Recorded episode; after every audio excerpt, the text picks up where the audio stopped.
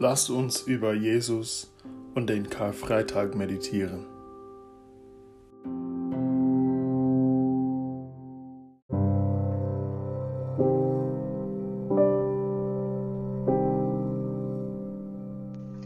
Als sie die Stadt verließen, begegnete ihnen ein Mann, der Simon hieß und aus Sirene stammte.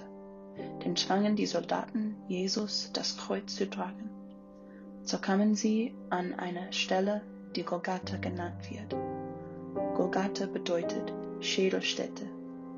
Dort gab man Jesus Wein mit einem Zusatz, der bitter wie Galle war. Aber als er gekostet hatte, wollte er nicht davon trinken.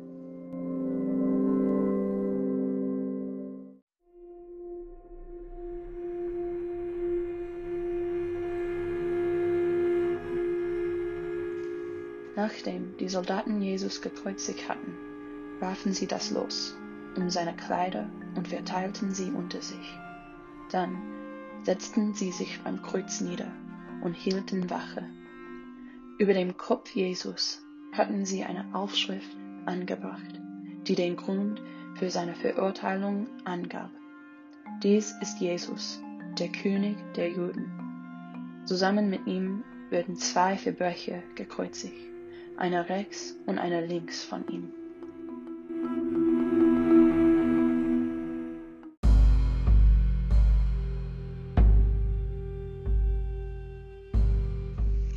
Die Leute, die vorübergingen, schüttelten den Kopf und riefen höhnisch, du wolltest doch den Tempel niederreißen und in drei Tagen wieder aufbauen.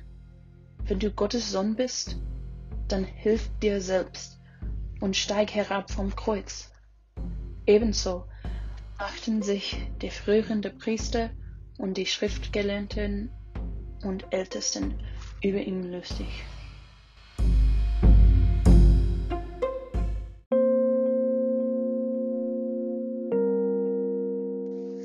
Anderen hat er geholfen, aber sich selbst kann er nicht helfen, spotteten sie.